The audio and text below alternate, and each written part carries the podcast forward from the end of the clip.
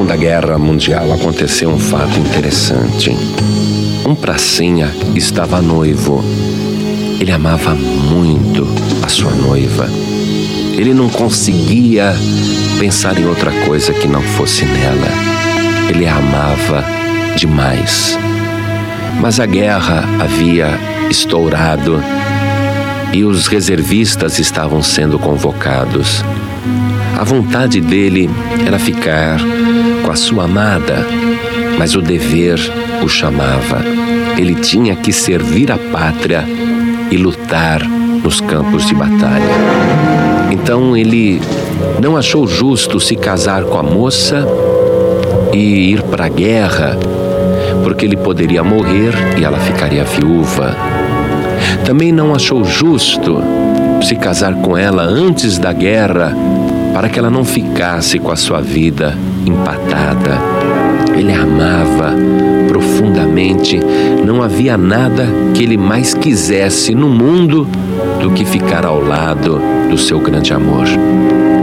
Mas ele achou que, justamente por amá-la tanto, ele deveria reservá-la, guardá-la, não se casar ainda e somente cumprir a promessa de casamento caso voltasse vivo da guerra.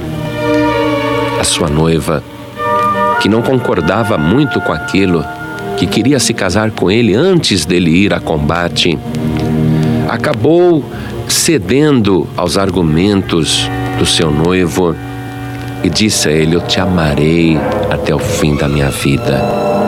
Eu te amarei acima de qualquer condição e acima de qualquer situação. Não haverá guerra, não haverá peste, não haverá mal que possa me separar de você. Nada me poderá separar deste amor que eu sinto por você. E jurando amor eterno ao rapaz, os dois se despediram e ele partiu para os campos de batalha. E os meses foram se passando, ele em combate permanente, sempre pensando em voltar e cumprir a promessa de se casar com aquela moça que nunca mais ele tinha visto. Na hora de dormir, a última coisa que ele pensava era na sua amada. E quando ele acordava no meio da noite, a primeira coisa que lhe vinha ao pensamento era a sua amada. E quando ele levantava pela manhã, a primeira coisa que ele pensava era nela.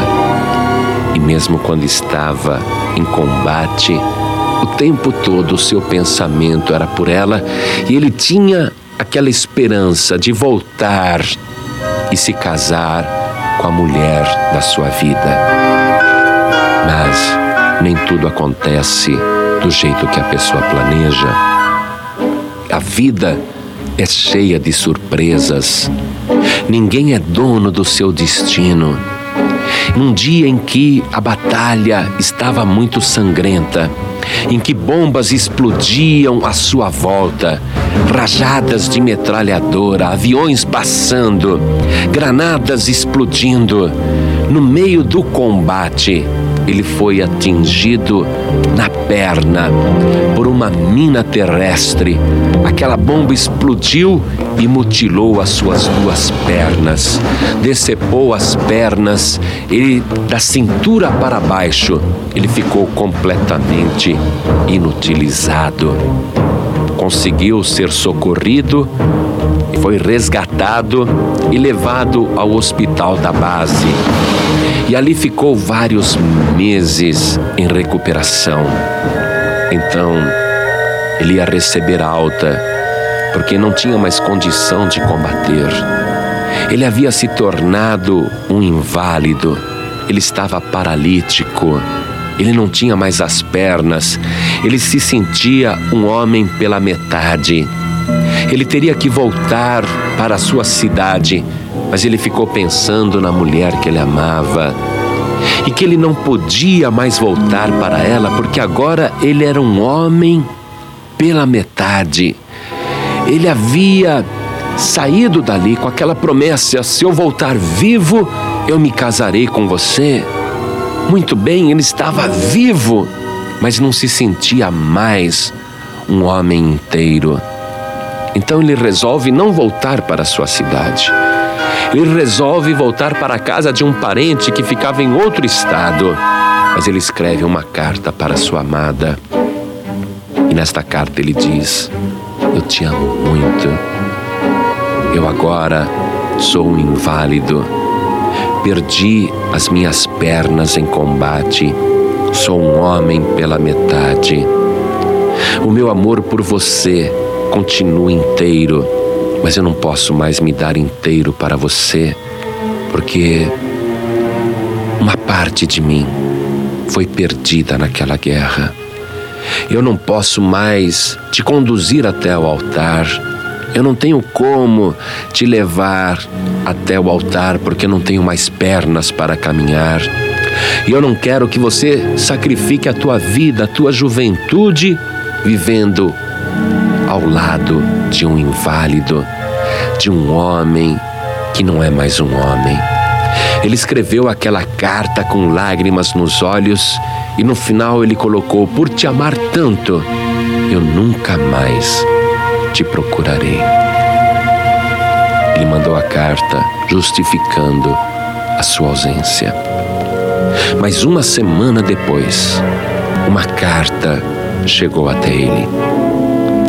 Ele reconheceu na frente do envelope a caligrafia da sua noiva. A carta estava linda, perfumada, havia sido feita com muito amor. Então, emocionado, ele abriu aquela carta e na carta a sua noiva dizia: Eu lamento que você tenha sofrido tamanho desastre. Mas eu sei que apesar do teu corpo estar pela metade, eu sei que o teu amor continua inteiro. E ainda que você não tivesse mais nada, que você tivesse perdido os braços e o tronco e até a sua cabeça, mas se ainda assim você conservasse o teu coração, então eu saberia que esta pequena parte de você é tão grande, é tão completa, que ainda assim pode caber este amor tão grande. E ela dizia na carta: ainda que sobrasse apenas o teu coração, esta pequena parte do teu corpo, ainda assim eu quero me casar com você, porque este amor é tão grande, mas ao mesmo tempo é tão maravilhoso que ele cabe dentro do seu coração.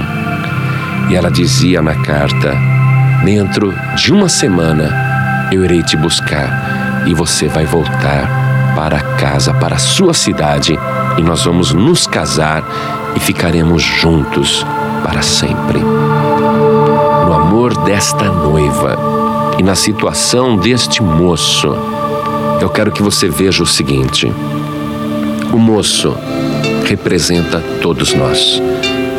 Cada homem, cada mulher que está neste mundo, que vive neste mundo.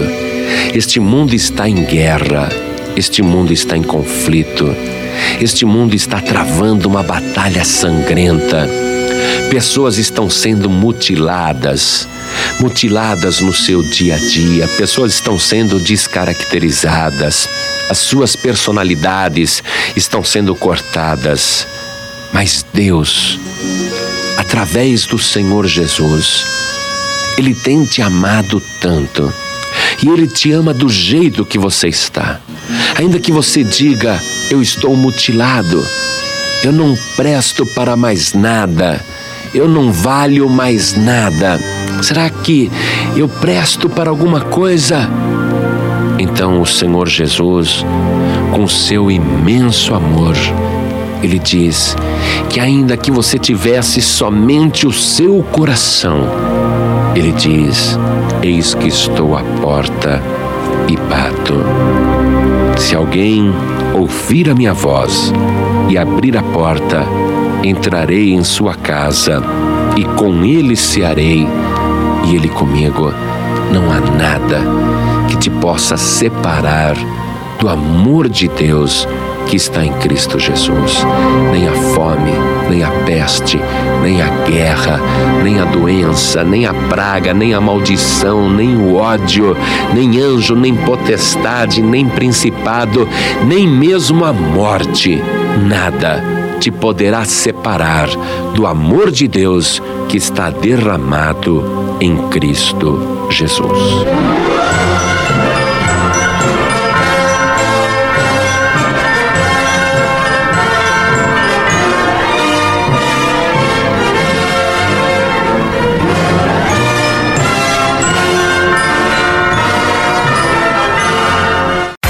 Você acabou de ouvir este podcast com João Ribe Palharim, um oferecimento dos pregadores do telhado. Para saber mais sobre este trabalho, acesse o site pregadoresdotelhado.org.br. Pregadores do Telhado, feliz a nação cujo Deus é o Senhor.